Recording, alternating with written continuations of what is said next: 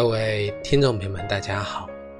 欢迎大家收听由荔枝电台独播、浩然居士讲述的《黄帝内经与养生智慧》节目。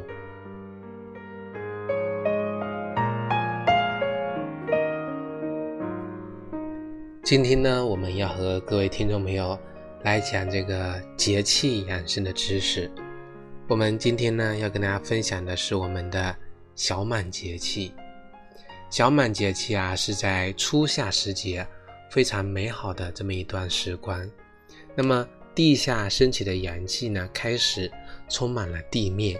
那么这个时候啊，也是我们全年最接地气的时候。它是我们二十四节气中的第八个节气，也是最富有智慧内涵的一个节气。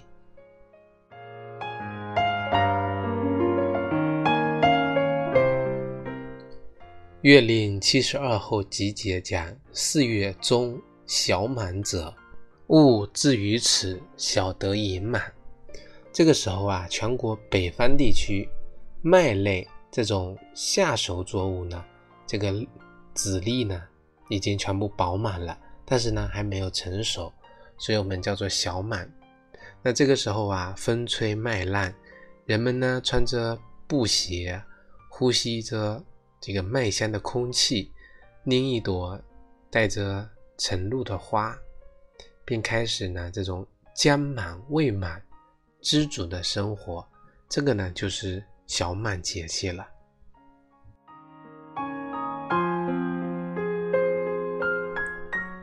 所以有的诗人说：“大地上人是一株麦子，时光里麦子是一个人。”小满节气呢，万物是小得盈满，而人呢，则是情满意满。因为小满啊，它意味着收获来临。小满节气过后呢，很多要进行夏收、夏种，是农民啊啊，就是在这一季呢收获之后，又播种新的希望。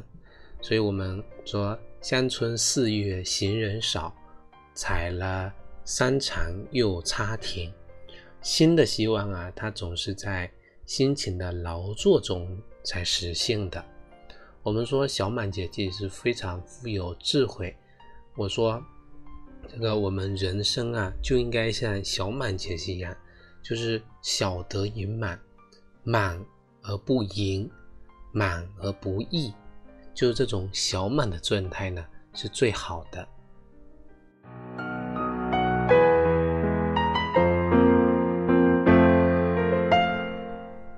我们如果很留心观察二十四节气的话呢，我们会发现啊，很多节气都是相对的，大暑、小暑、大雪、小雪、大寒、小寒，只有小满这个节气呢，并没有大满这个节气，因为小满之后就是芒种了。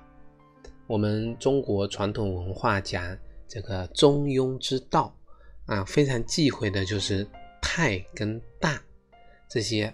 我们说有这个物盈则清，物极必反，月满则亏，就是说啊，没有大满这么一说啊，有一点缺失的这种小满呢，是最好的一种状态了。那么老子说呀，大成若缺，圆满啊，圆在缺失中。那么曾国藩呢？他晚年给自己的书法起名也叫“求缺哉”，求一点缺失，不把自己呢搞得太圆满。所以世界上啊，没有一个人能够尽善尽美。小满可以作为一种知足常乐的生活态度啊。希望各位听众朋友呢，也能够做到小满的这种最美好的状态了啊，淡泊平和。啊，求小满，只有啊去修你的小满，才能够成就你的大满。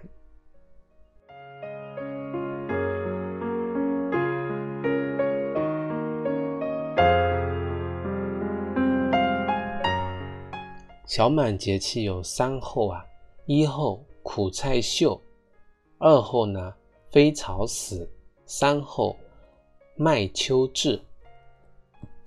吃得小满苦，换来人生甜。啊，小满节气呢，这个苦菜已经啊枝繁叶茂了。我们说苦是夏天的味道，吃得苦中苦，方为人上人。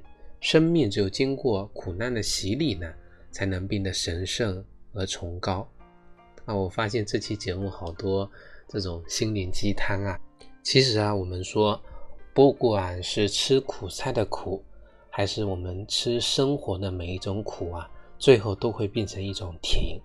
所以说，小满也是一个吃苦的时节，我们不要啊，去放弃吃苦，不要呢不去吃苦。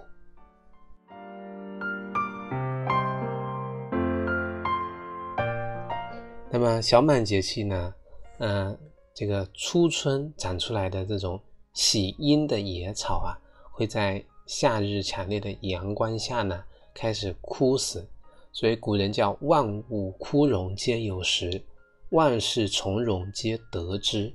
所以二后呢叫做这个飞草死，在这个时候啊啊，有些该死亡的呢，让它来临；该生长的、该播种的希望呢，就让它播种。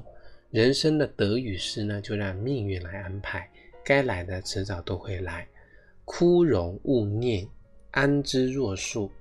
路过人世，看过人世，走自己的路，修自己的心，这才是小满。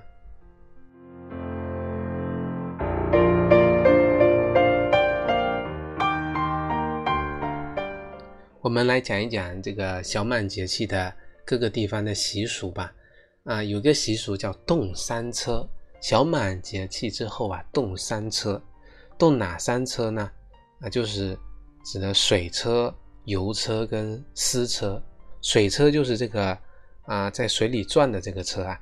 因为在这个时候呢，我们新的农作物下种的就要播种了，所以农忙的时候呢，需要大量的水啊。水车在转，油车在转，就是这个时候呢，收获了油菜籽，要榨成油，所以油车呢也非常的忙碌。丝车呢是这个时候的这个蚕啊开始结茧啊，开始呢我们要这个烧尸，那么就烧尸的这个丝车呢也在那里转，其实指的就是农忙时节。这个时候呢，农民非常的忙碌。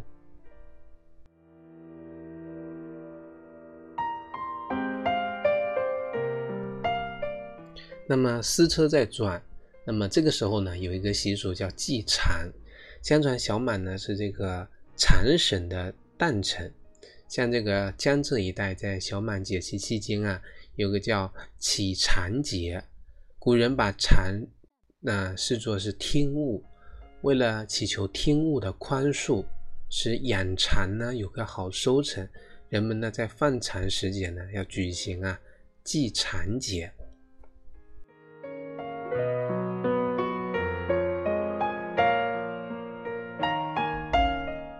那么很多人啊会在这个小满节气前后呢吃这个苦菜，苦菜是中国最早使用的野菜之一啊。苦菜苦啊，苦中带涩，涩中带甜啊，新鲜爽口，清凉嫩香，而且呢营养非常丰富。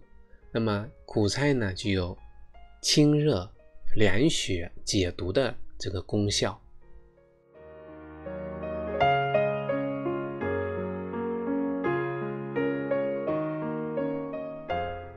那么除了动山车啊，吃苦菜，在这个云南大理一带呢，有绕山林的活动，就是呢白族的传统节日，就是说在啊繁忙的水稻农事之前啊，进行一个歌舞活动，是庆祝呢啊祈求丰收的一种祷告仪式，历时三天，每天的活动呢各不相同，非常的热闹。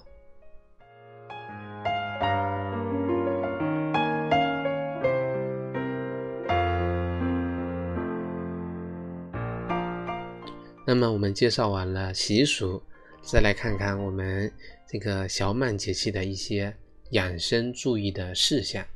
第一个呢，就是要注意啊祛湿，防止呢这个时候的皮肤病。小满节气呢正值五月下旬，啊气温明显开始升高了，正常人呢都会贪凉啊卧睡，这个很容易引发这个风湿症、湿性的皮肤病等疾病。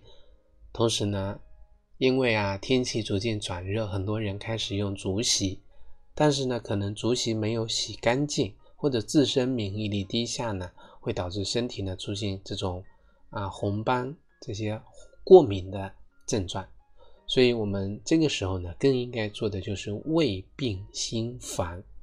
比如说，使用凉席的时候呢，应该清洗干净，把它放在阳光下暴晒，等这个竹席干燥了再铺上床。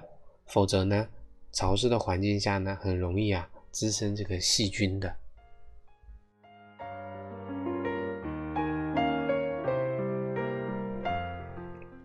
嗯，小满节气呢，应该多吃一些清热利湿的食物，饮食调养啊，要以清爽、清淡啊这样的素食为主，常吃啊具有清热解湿作用的食物，比如说赤小豆、绿豆、冬瓜、黄瓜、黄花菜、水芹等。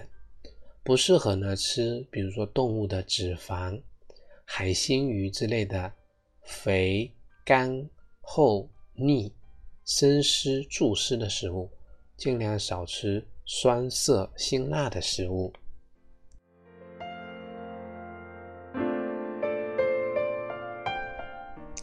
另外呢，我们在小满的时候啊，尽量多补充一些汤品，比如说绿豆芽哈利汤、苦瓜木棉花牛肉汤。因为这些汤啊，都具有清热养阴、祛湿暖胃、温补的这些功效。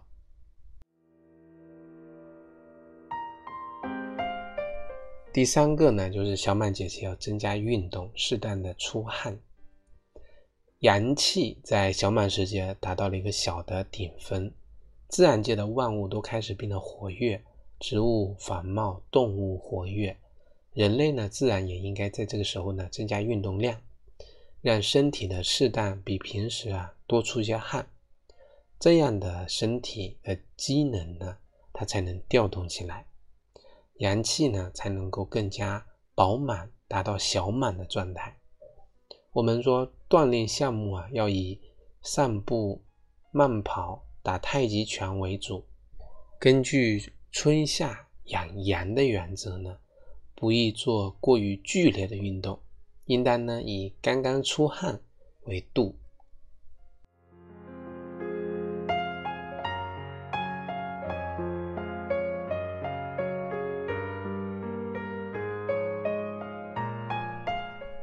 第四点呢，就是在小满节气啊，要合理的降温，小心避暑。夏季呢，不应该过食生冷。冷饮过量呢，会导致腹痛、腹泻等病症。同时呢，要防暑降温啊，室温啊要控制在二十五度左右，不能从一个极点啊到另外一个极点的这种贪凉。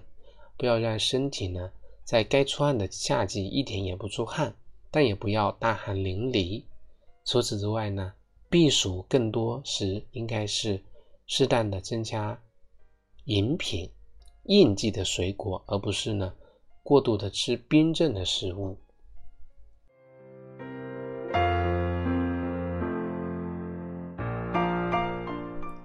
第五点啊，是前置方面的一个调色。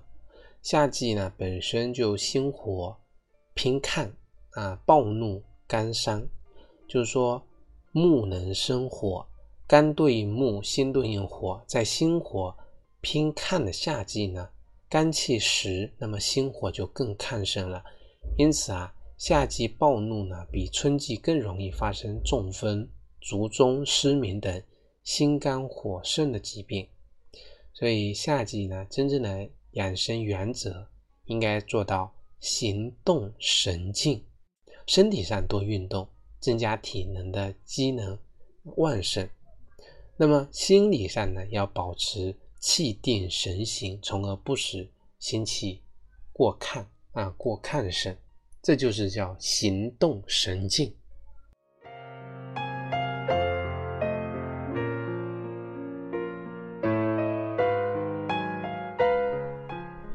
第六点啊，就是要适时的增加衣物啊，早起晚睡，这是我们的作息要求啊。小满之后呢，气温会开始明显的升高，但是早晚还会偏凉，早晚温差较大，尤其是降雨之后，气温下降会更明显，所以我们要适时的增添衣物，尤其是在晚上睡觉时啊，避免因为着凉受风。而患感冒。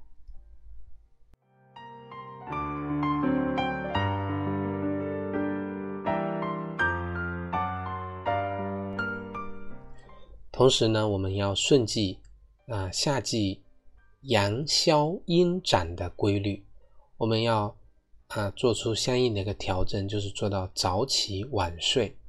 为了保持精力充沛呢，可增加午休。因为午睡呢，可以使我们的大脑跟身体呢各个这个系统都得到放松，有利于我们下午的工作和学习。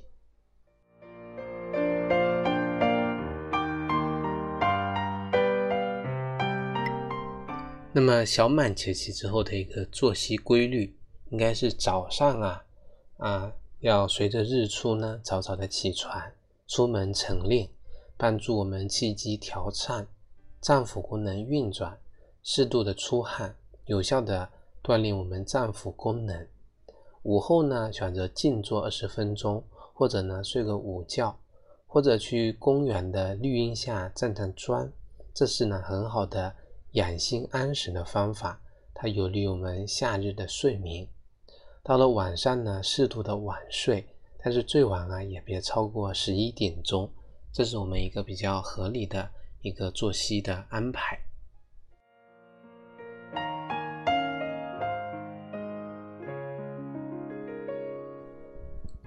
我们说小满小满，人生苦短，知足常乐。愿我们呢能够追求小满的这种美好的状态，不求圆满，但求自满；不求美满，愿得小满。